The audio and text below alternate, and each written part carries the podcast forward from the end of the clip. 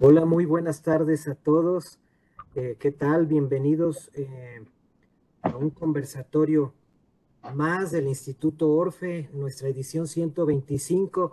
Tenemos el gusto, el honor de tener en esta ocasión como invitado eh, al magistrado Juan Manuel Jiménez Yescas. Magistrado, bienvenido. Muchas gracias por aceptar la invitación. Le damos la bienvenida de parte del maestro Carlos Orozco Felgueres por participar en este conversatorio. Eh, muchísimas gracias. Creo que está de más hablar de la trayectoria de, del magistrado, abogado y doctor en Derecho por la Escuela Libre de Derecho, magistrado de la Sala Superior del Tribunal Federal de Justicia de la Nación, del cual fue presidente, se ha desempeñado como administrador general de recaudación y su procurador fiscal federal de legislación y consulta en la Secretaría de Hacienda y Crédito Público, titular de la Unidad de Fiscalización y Cobranza del IMSS, profesor de la Cátedra de Derecho Fiscal en la Escuela Libre de Derecho, autor de obras y diversos artículos en materia tributaria y miembro de la Asociación Mexicana de Derecho Fiscal, de la Asociación Nacional de Abogados, Academia de Documentación Jurídica y de la Barra Mexicana del Colegio de Abogados, magistrado con este tema de compliance tributario. Muchas gracias, le cedo el micrófono, muy amable. Muchas gracias, Humberto. Es un placer estar en este prestigiado programa conversando con Orfe y, y, sobre todo porque sé de la calidad y de el prestigio profesional de la distinguida audiencia que nos está acompañando. A todos ustedes les envío desde aquí un abrazo muy cariñoso y mis mejores deseos.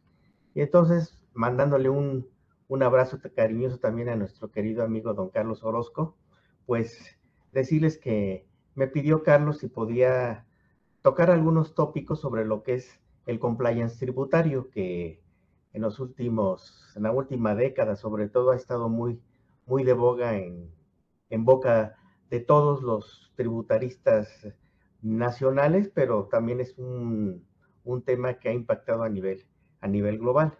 Y en ese sentido quisiera hablarles sobre, sobre cuáles serían las causas del compliance tributario. ¿Por qué la necesidad de hablar de un compliance tributario? Y esto es así porque en México, y yo diría que en el mundo, tenemos un entorno tributario de todo, de todo complejo. Producto de que las normas tributarias son per se complicadas, son complejas, pero también de un mundo globalizado en el que se están desarrollando fuertemente el, comercio transfronterizo. Y también esto hace que el, marco jurídico tributario sea global y se, vaya, se vaya haciendo cada día más complejo. Aunado a que nuestras leyes fiscales tienen algunas lagunas legales, tienen inconsistencias o incongruencias y Sumado esto a los constantes cambios que tiene nuestra legislación fiscal, no obstante que no ha habido reformas en los últimos años a la ley formal y materialmente hablando, sin embargo sí hemos tenido una serie de reformas y reformas muy importantes a través de lo que conocemos como la resolución, como la resolución miscelánea. Entonces, es un, es un escenario que, por lo tanto, por eso me atrevo a decir que es un escenario complejo. ¿Y por qué es complejo?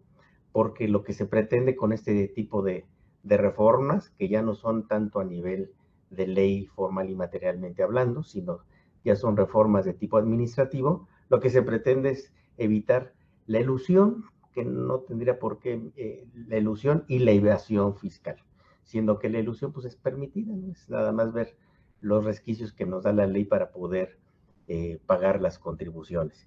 Y todo esto porque se dice que se ha abusado de y ha habido planeaciones fiscales del todo agresivas.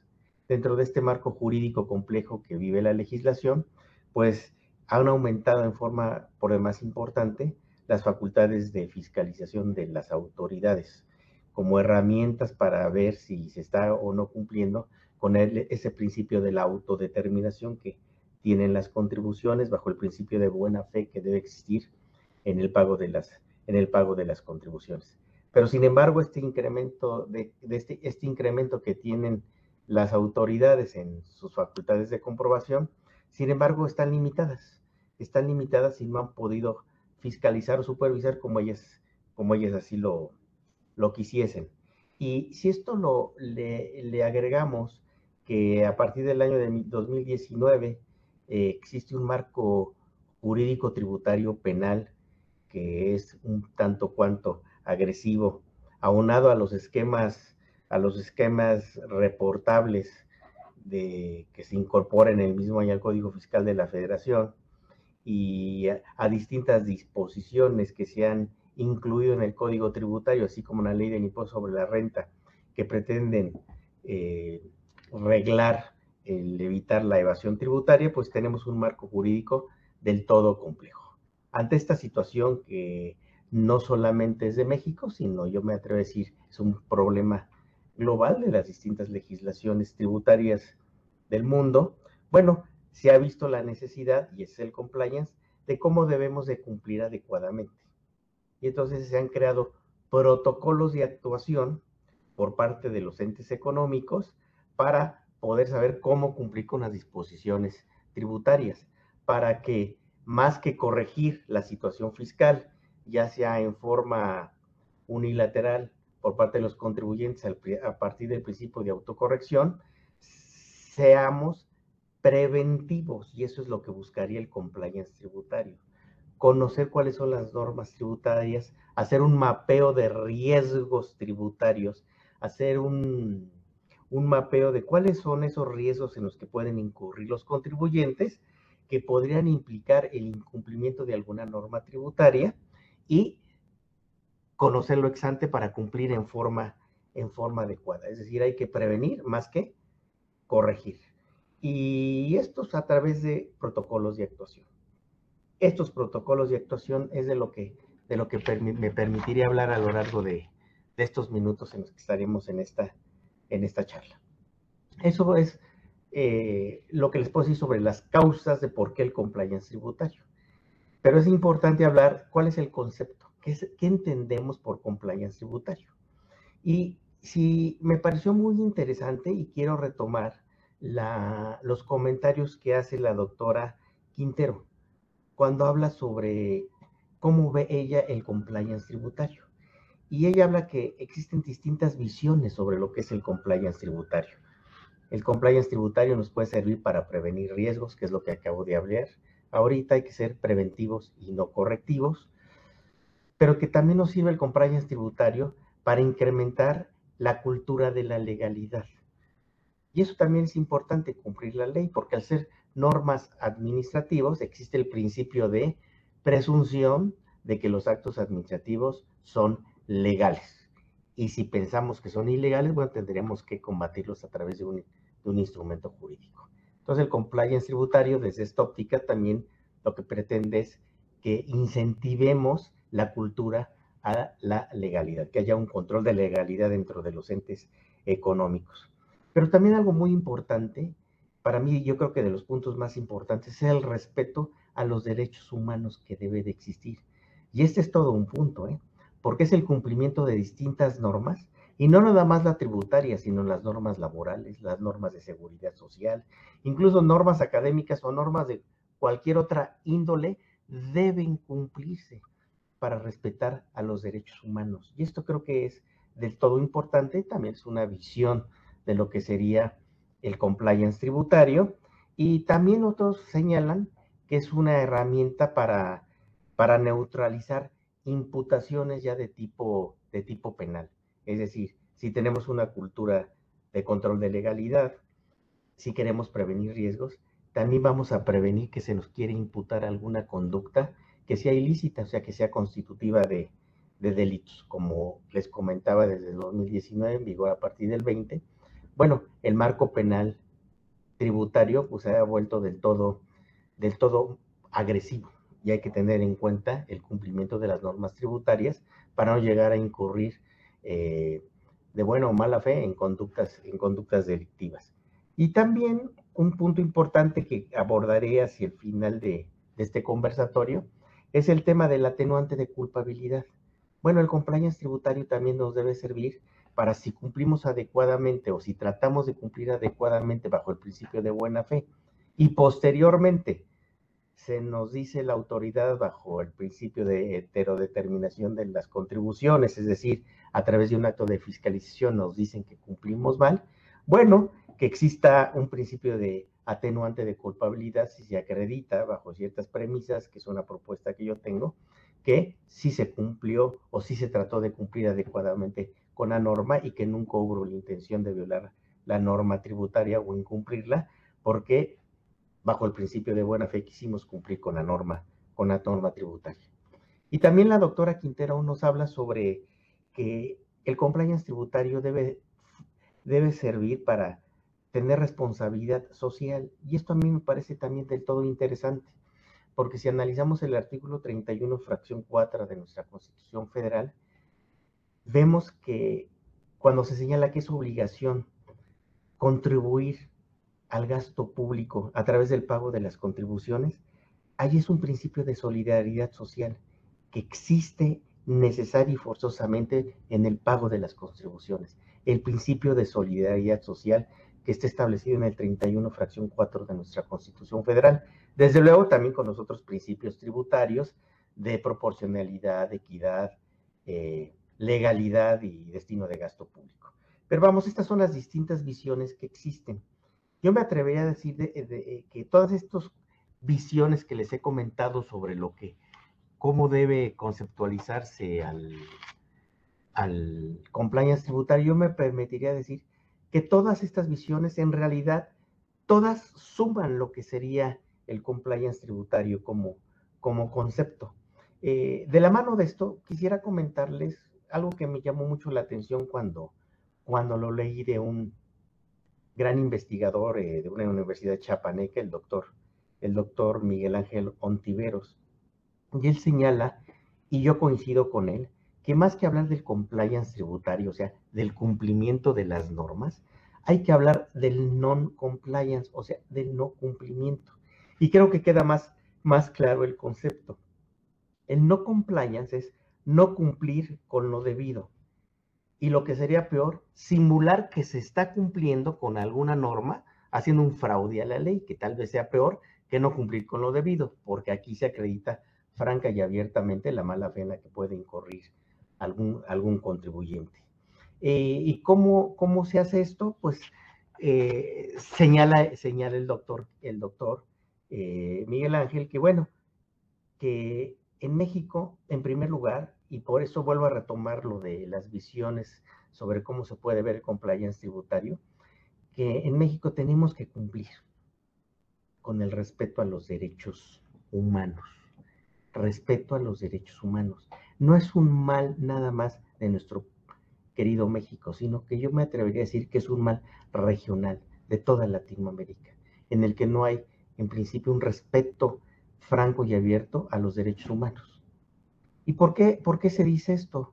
Porque, y yo me pongo a reflexionar, ¿por qué tienen que existir en países como México leyes que nos hagan cumplir con el respeto a los derechos humanos, en donde nos invitan a que no violemos los derechos de los niñas o niños, de las mujeres, de las personas adultos mayores, de los migrantes, de los indígenas. ¿Por qué tiene que haber normas como la Ley General de Acceso de las Mujeres a una Vida Libre de Violencia del 2007? O una Ley General de Víctimas del 2013? ¿O por qué debe haber protocolos de actuación como el de la Suprema Corte de Justicia de la Nación y del propio Tribunal Federal de Justicia Administrativa, en el que se nos invite a juzgar con perspectiva de género, cuando todo lo que persigan estas leyes es el respeto a los derechos humanos? Respeto a los derechos humanos que ya está en la Carta Magna en nuestra Constitución Federal. Pero, pero esto yo creo que acredita por qué, por qué la necesidad de que existan estas leyes cuando no estamos cumpliendo, ¿sí? con el respeto a los derechos humanos. Y de esta forma, igual, hay el no cumplimiento a normas, normas laborables, no damos de alta a los trabajadores ante las autoridades de seguridad social, como sería el Instituto Mexicano del Seguro Social o el Infonavit, o los damos de alta con un salario inferior al efectivamente percibido, o en el ejercicio profesional se toman o se aceptan funciones profesionales sin tener los recursos profesionales, los recursos materiales o los conocimientos o los recursos humanos para atenderlos.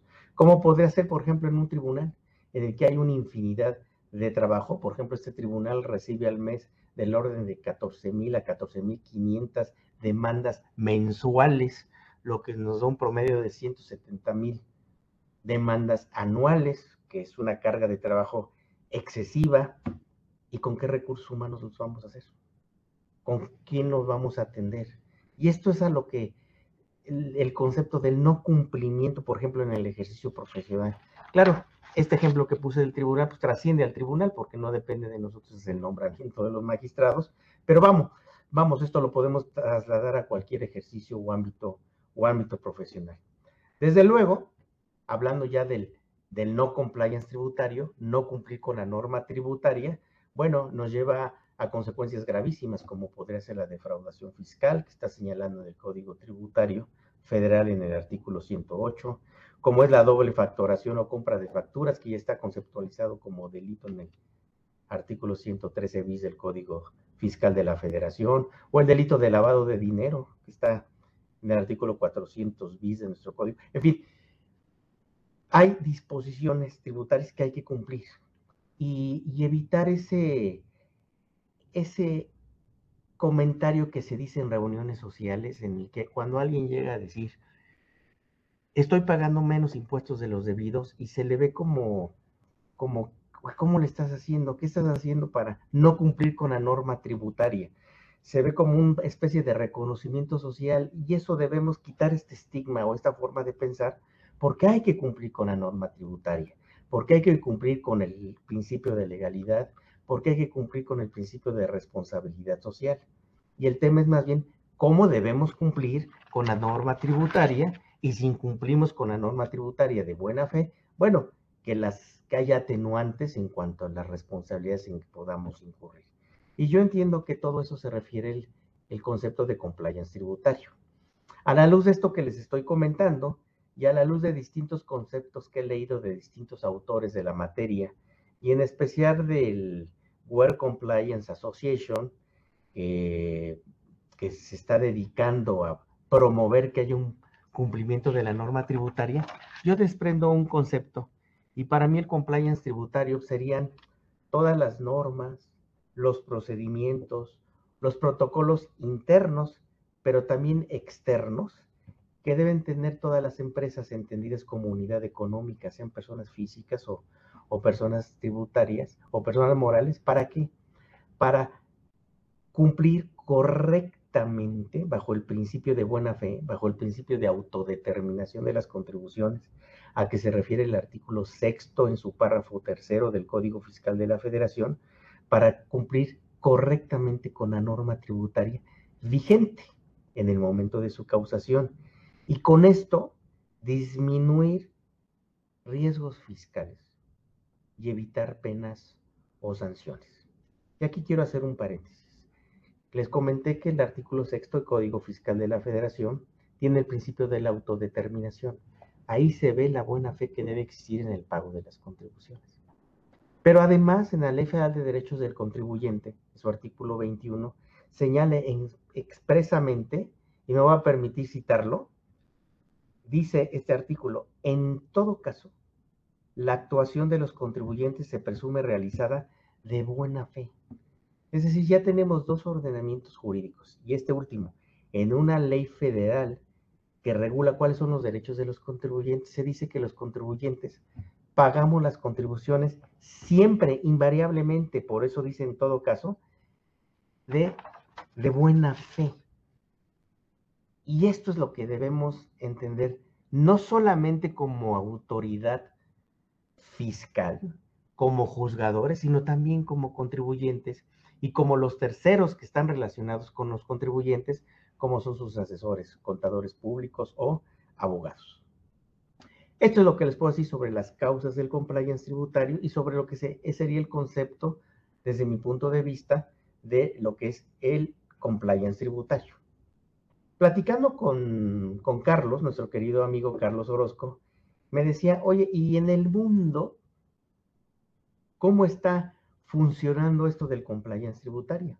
Y entonces yo le decía, pues que este es un tema, este es un tema viejo, es un tema añejo que se ha tratado en todo el mundo en distintas, en distintos momentos y que únicamente en los últimos, ¿qué será? En los últimos 15, 20 años ha venido a tener una importancia superlativa por las facultades y las, y las competencias no solamente administrativas, sino también penales que han tenido el incumplimiento de las normas tributarias. Pero a mí me venía a la mente en la ley, por ejemplo, de organizaciones influyentes y corruptas del año de 1971 con Richard Nixon, en la que se decía que no es permisible que los contribuyentes de los Estados Unidos de América trabajaran teniendo conductas a través de influencia con las autoridades, las que correspondan, y hacer políticas corruptas. Y yo este es el primer antecedente que veo sobre, sobre una regulación formal y materialmente hablando que existe para tratar de prevenir la, la corrupción. Y esta ley incidió directamente en el manejo de la Organización de las Naciones Unidas y después lo han tomado distintos ordenamientos jurídicos y a los que me quiero referir ahorita eh, para llevarlo a la materia tributaria es a, por ejemplo, a las normas o a las directrices que ha dictado la OCDE, eh, la que en el año del 2002, y este es un antecedente muy importante, la, la, OCDE creó un foro de administración tributaria que se conoce como FAT por sus siglas, en el que es un punto de encuentro, un punto de reunión en que todos los titulares o los integrantes de las administraciones tributarias, en este caso en México, el Servicio de Administración Tributaria, se reúnen para platicar, para ver qué es lo que está sucediendo en el mundo, identificar cuáles son las causas por las que está habiendo estas planeaciones fiscales tan agresivas. Y la pretensión de estas administraciones tributarias, que se conoce como, como FAT, pues es que se mejoren los servicios a los contribuyentes. Y es un punto realmente importante, porque los contribuyentes quieren que las contribuciones se paguen bajo el principio de, de, buena fe, pero que sea fácil pagar contribuciones, que no sea complicado pagar contribuciones. Y este es uno de los puntos que ha debatido fuertemente el FAT y esa es la pretensión, mejorar los servicios al contribuyente. ¿Para qué? Para que se cumpla en forma fácil, en forma ágil y de buena fe las obligaciones tributarias. Y esto se tiene que lograr de acuerdo a las normas del FAT, como eficientando, haciendo más eficiente, haciendo más eficaz y con principios de equidad el pago de las contribuciones, con lo cual la administración tributaria debe reducir costos para los contribuyentes en el pago de las contribuciones. Situación que puede sonar muy fácil de decir, pero que es muy complicado que lo hagan las administraciones tributarias. Nosotros lo vivimos en nuestro país. El Servicio de Administración Tributaria ha querido llevar la tecnología o tecnificar el pago de las contribuciones a una máxima expresión, pero de repente, no obstante esto, nos resulta complejo pagar contribuciones porque se caen los sistemas, porque ya no nos están dando citas para para poder atender este, a los contribuyentes, porque el buzón tributario no está funcionando, en fin, por múltiples situaciones nos está resultando complicado, no obstante que las, que las distintas autoridades fiscales tributarias del mundo pues, se reúnen para ver cómo le hacen para eficientar y hacer más eficaz el pago de las contribuciones. Posteriormente yo encuentro que en el año del 2008, este, después de que se reunieron estas administraciones tributarias, lo que sucedió es que se siguieron, no disminuyeron las planeaciones fiscales agresivas, ni disminuyó la evasión tributaria, todo lo contrario, se incrementaron cinco años después de que se reunió este grupo de trabajo, el famoso FAT, y entonces se dieron cuenta que había que atender no solamente el quehacer de las administraciones tributarias, sino que había que dirigirse a los contribuyentes haciéndoles ver cuál es el valor de pagar contribuciones, bajo el principio de buena fe, pero también acercarse a los intermediarios fiscales, les repito, como son contadores, abogados, financieros, etcétera, o cualquier otro sector eh, que coadyuve con los contribuyentes para el pago de las, de las contribuciones. Y ahí salió un concepto novedoso en el año del 2008 de este foro de administración tributaria que se conoce como el Enhanced Relationship, que es la relación cooperativa. Debe existir una relación cooperativa entre los contribuyentes y las administraciones tributarias en las que deben de estar involucrados los intermediarios, los intermediarios fiscales. Y así se han ido reuniendo y yo encuentro en la historia de esto que en el año del, del 2013 se emite por parte de la OCDE, se emite un modelo de cumplimiento cooperativo que emana de esto que surgió en el 2008 del Enhanced Relationship, de esta relación cooperativa que debe existir entre las administraciones tributarias y los, y los contribuyentes. Debe haber un cumplimiento cooperativo a través de la existencia, y así lo dijo la OCDE, que debe existir algo que se que denominaron el MCF, que es el marco de control fiscal. Saber cuáles son las normas, saber cuáles son los procesos y los sistemas que existen para el pago de contribuciones, que con toda transparencia los contribuyentes conozcan esas normas que está creando la autoridad tributaria, que conozcan los sistemas, que se garanticen estos sistemas el correcto cumplimiento de las obligaciones tributarias para que los contribuyentes y los intermediarios fiscales, es decir, sus asesores fiscales, puedan identificar los riesgos y se cumpla en forma volitiva con las normas, con las normas tributarias. Bien, ha habido por parte de, la OCDE y de, este, y de este subgrupo en materia tributaria, pues mucho trabajo para, para, invitar a los contribuyentes a, que cumplamos adecuadamente con, con las normas tributarias. Me llama a mí también la atención, platicándolo con, con nuestro querido amigo Carlos, me llama a mí también la atención una norma, una norma española que se conoce como la UNE 19602. Esta norma es del año del 2019 en la que la autoridad española le ha dado una importancia a tal grado que los contribuyentes que se sumen a esta norma van a ser certificados como contribuyentes que están pretendiendo cumplir adecuadamente con el sistema tributario español. A través de, protocolos de actuación que establece la norma para que los contribuyentes, si cumplen con estos protocolos, se les considere si vulneran o violentan alguna norma tributaria, pero teniendo estos protocolos de actuación, acrediten como prueba ante la autoridad administrativa y ante la autoridad jurisdiccional que han actuado de buena fe, como es el principio de las contribuciones, la buena, la buena fe. Eh, y, esto en España, y entiendo que ha funcionado y ha funcionado bien, y esta UNE eh, está construida a través de comprender la organización de que se trate, porque no todas las organizaciones tienen el mismo control o el misma, la misma obligación de pagar contribuciones, según el sector en que, se, en que se encuentre el contribuyente. Por sector se establece cuál es el, el diagnóstico de los riesgos que van a tener para que cumplan adecuadamente, según esta UNE 19.602, con la norma, con la norma tributaria. Y un punto muy importante, la UNE para que sean certificadas las empresas como de buena fe en el cumplimiento de las normas tributarias, establece que las empresas deben tener una constante capacitación en materia tributaria.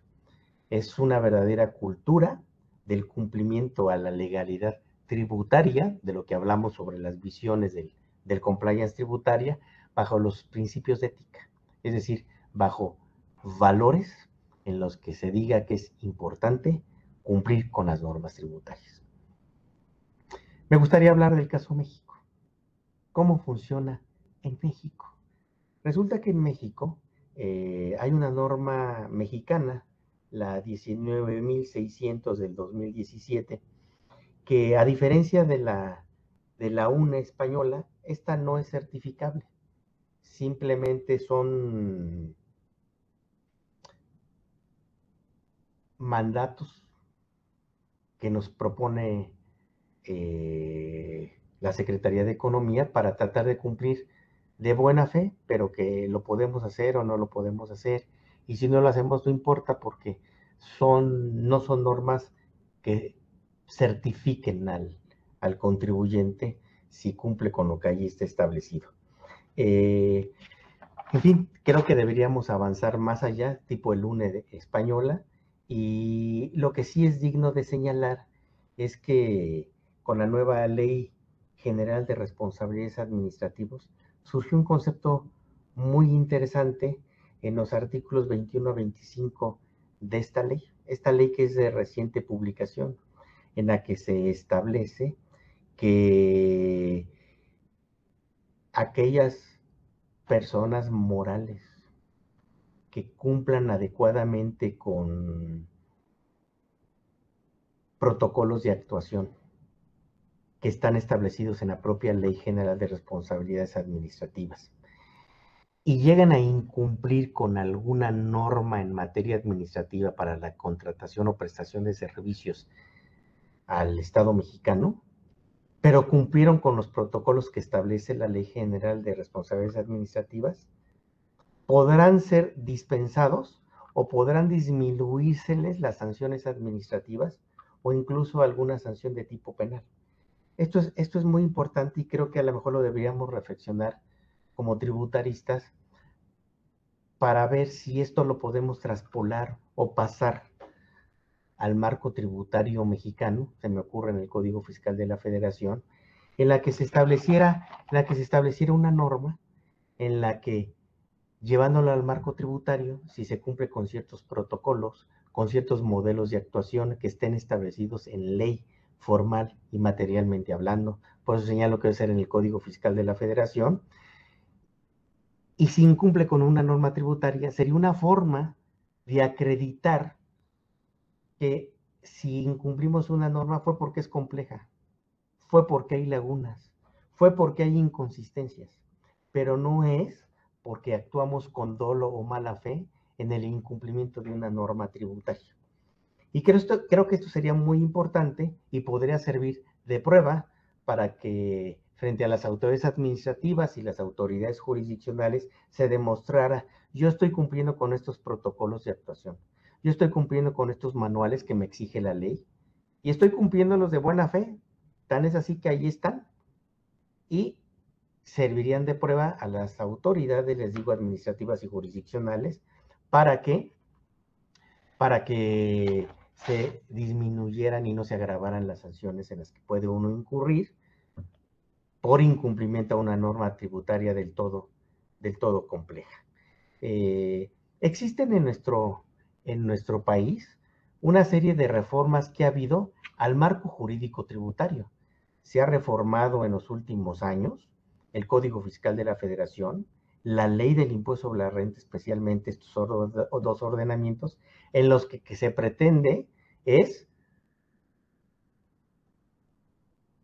llevar a los contribuyentes al cumplimiento o al establecimiento de normas que no solamente que pretenden que haya evitar la evasión fiscal, evitar que, la, que no se erosione la base tributaria. Pero lo que han propiciado desde mi punto de vista es que han hecho más confuso, difuso y profuso el cumplimiento de las normas, de las normas tributarias.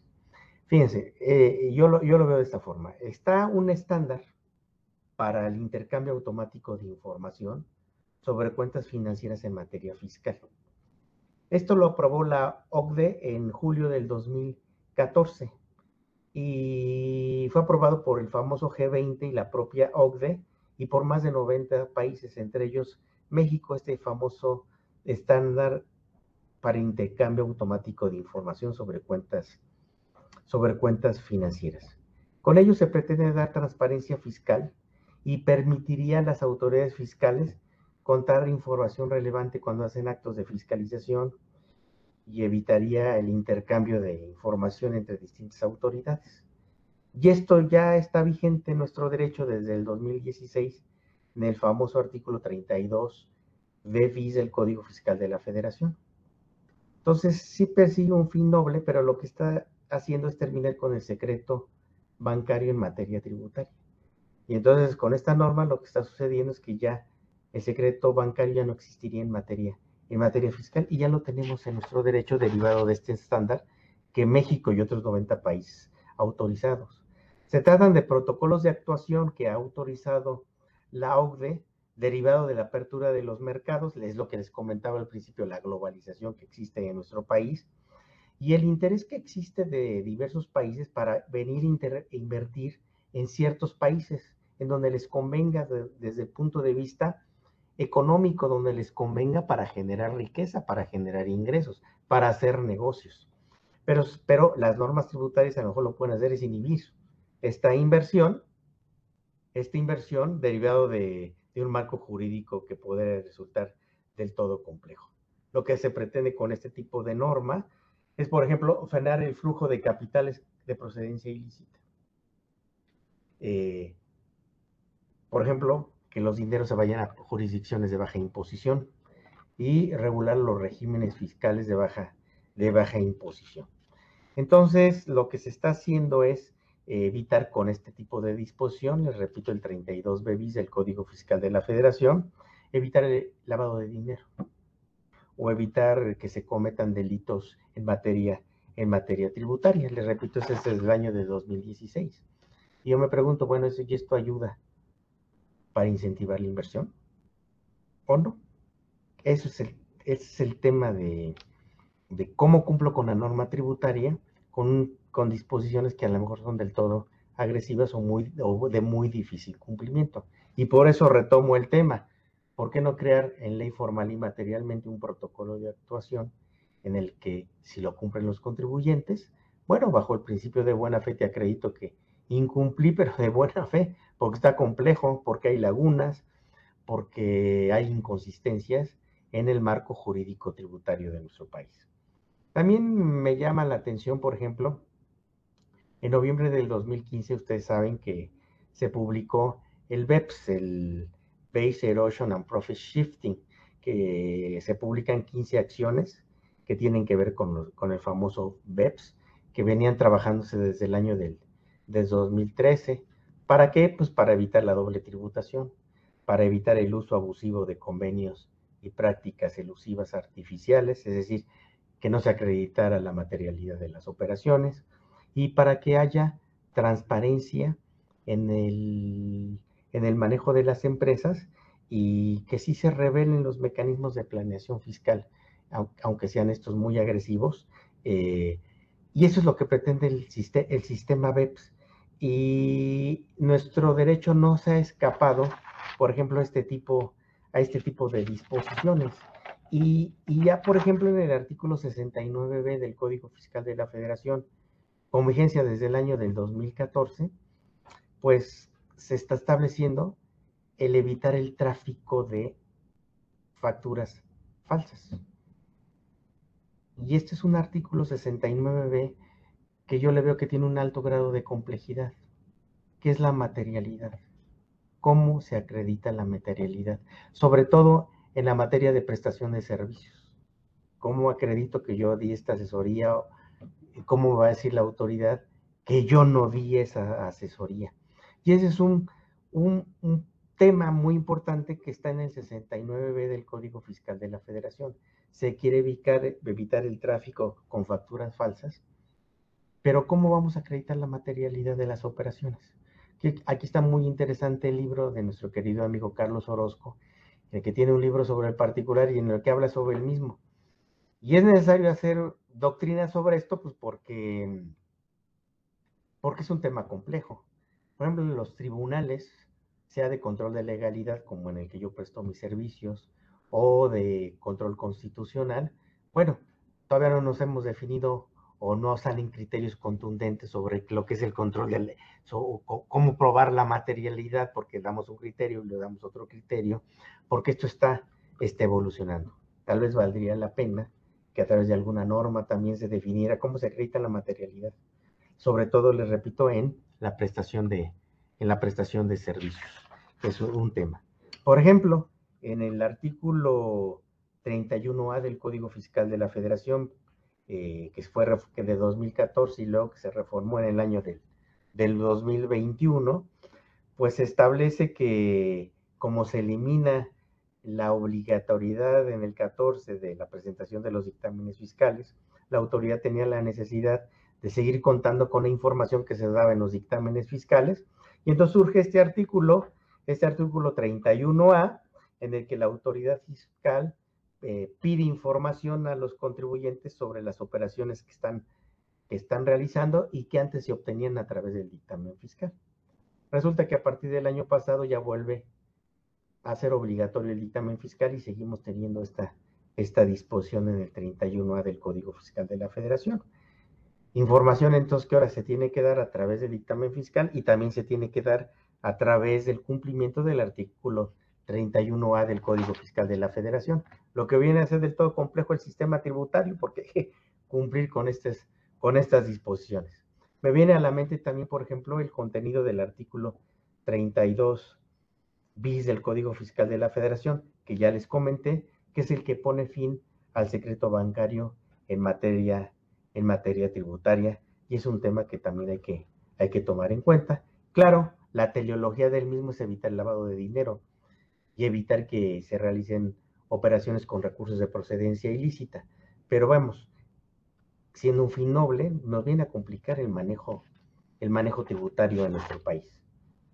Se me viene también a la mente, por ejemplo, en este cúmulo de, de disposiciones que han existido que existen en nuestro derecho, que son recomendaciones de la OCDE y que nosotros hemos tomado nuestro derecho interno, por ejemplo, el 5A del Código Fiscal de la Federación, que es una cláusula antiabuso general en lo que se nos dice que las operaciones tributarias tienen, tienen que tener razón de negocio. ¿Qué es eso? ¿Qué es eso de razón de negocio? Todavía no nos hemos puesto de acuerdo. Y por ejemplo, en la función jurisdiccional, pues unos pensamos una cosa, otros pensamos otra cosa, y total no hay un criterio sobre lo que es la razón de negocio. Y yo creo que son términos tan, tan abstractos que hay que pensar en el principio de la seguridad jurídica que todos los gobernados debemos de tener. Con este quinto A, con conceptos tan abstractos, ¿dónde queda el principio de seguridad jurídica que está establecido en nuestra Constitución Federal? Hay que respetar el principio de seguridad jurídica. Y entonces creamos normas para tratar de evitar la evasión e incluso se dice la ilusión tributarias, pero esto, me pregunto, ¿es en detrimento del principio de seguridad tributaria? Incluso se puede cumplir con el principio de legalidad con conceptos tan abstractos, al amparo, les repito, del principio de, seguridad, de seguridad jurídica que está establecido en el 14 y 16 constitucionales. También me viene a la mente que de estos principios que están emanando de la OCDE, me viene a la mente, por ejemplo, lo que se incorporó en el, con vigencia a partir del 2020 en el Código Fiscal de la Federación, todo el título sexto, que son la, revelación de esquemas reportables. Entonces ahora se tiene que, que informar a la autoridad tributaria, los abogados, contadores públicos, financieros o cualquier otro profesionista, tienen la obligación de revelar planes, proyectos o propuestas o asesorías que se den o recomendaciones que se den en forma expresa o también dice en forma tácita a los contribuyentes. Y entonces volvemos a tener conceptos abstractos que siendo obligación de hacerlo, todos los que serían los intermediarios fiscales a los que se refiere la, la, la OCDE a través del FAT, tenemos se tiene obligación de revelar esto y esto también yo creo que que hay que tomarlo en cuenta o hay que leerlo a la luz de la seguridad jurídica de los contribuyentes. Ahora, por lo que para mí es una recomendación, para otro no es una recomendación, y en fin, también son conceptos abstractos que, que habría que regularlos y ahí retomo tal vez a través de un protocolo de actuación. Un protocolo de actuación que estuviera arreglado perfectamente, en mi opinión, en el Código Fiscal de la Federación, para acreditar la buena fe que podemos tener los contribuyentes en el cumplimiento o en el incumplimiento o no cumplimiento de la norma tributaria, pero que se acredite la buena fe. Yo sí quise cumplir y yo lo entendí de esta forma. Eh, me viene también a la mente, por ejemplo, las reformas que ha tenido eh, y yo diría reformas muy, muy importantes, la ley del impuesto sobre la renta a partir del año del 2020, cuando en el artículo 2 y 3 de, de esta ley se ha establecido los supuestos para actualizar el, el concepto de establecimiento permanente. Esto tratando de cumplir con la acción número 7 del proyecto BEPS, que, que fue a la que antes, al que antes me referí, que se vino trabajando desde 2013 y se publica en el, en el 17. Entonces, el concepto de establecimiento permanente, que son de los tres principios básicos de la renta mundial para el cobro del impuesto sobre la renta, bueno, es un concepto que también se ha ido eh, haciendo del todo, del todo complejo, pero lo que pretende es ir cerrando lo que sería la, la ilusión o elevación, la elevación tributaria. Por ejemplo, en el artículo 4b de la ley del impuesto sobre la renta, también en vigor desde el año de 2020, también se está tomando la acción 2 del proyecto BES, del proyecto BEPS, para neutralizar los efectos de mecanismos híbridos. O sea, neutralizar los, los efectos de los mecanismos que, que se toman y que pretende combatir la erosión de la base gravable, negando el acreditamiento, pues, indirecto cuando el pago del dividendo o utilidad distribuible haya sido deducible para el pagador. Entonces, este tipo de, de neutralización de los efectos híbridos también es del todo complejo. Y esto también, si la memoria no me falla, se incorporó en el año del 2020 en nuestro artículo, en nuestro artículo quinto de la ley del impuesto sobre la renta, eh, en el último párrafo yo lo veo como un chipote del artículo quinto del, de la ley del impuesto sobre la renta en el artículo quinto. Y de luego disposiciones también que están en el manejo de las, de las deducciones, en el que han incorporado o reformado fracciones para neutralizar precisamente los mecanismos híbridos a los que me, a los que me he referido. Entonces, eso es lo que yo les podría comentar, aunque sea en forma muy, muy rápida, de lo que es el, el, compliance tributario, eh, reiterándoles que desde mi punto de vista, eh, para consolidar una cultura tributaria de tipo preventivo, debe ponderarse por parte de nuestros legisladores, y yo los invito a ustedes a, reflexionar si esto puede ser así, la posibilidad de que el Estado mexicano hiciera un esfuerzo de institucionalizar legalmente la figura del compliance tributario, creando al amparo del principio de buena fe un protocolo que esté establecido en el Código Fiscal de la Federación, en el que si se cumplen con estos protocolos de actuación, como está en la Ley General de Responsabilidades Administrativas, para la compra o la prestación de servicios al sector público, bueno, si se cumplen con estos, y si se cumple con estos, pero se incumple de buena fe con una norma tributaria al amparo del 6 del Código Fiscal de la Federación en su tercer párrafo y 21 de, la Ley Federal de Derechos de Contribuyentes, bueno, que se atenúen las consecuencias, incluyendo las punitivas, eh, en que puede incurrir un contribuyente si actuó, si actuó de buena fe. Pues lo que yo les podría comentar este, en este tiempo muy apretado y sintiéndome muy honrado de estar en conversando con Orfe, porque sé de la distinguida audiencia que, que, que, sigue este, este conversatorio. Muchas gracias, Humberto.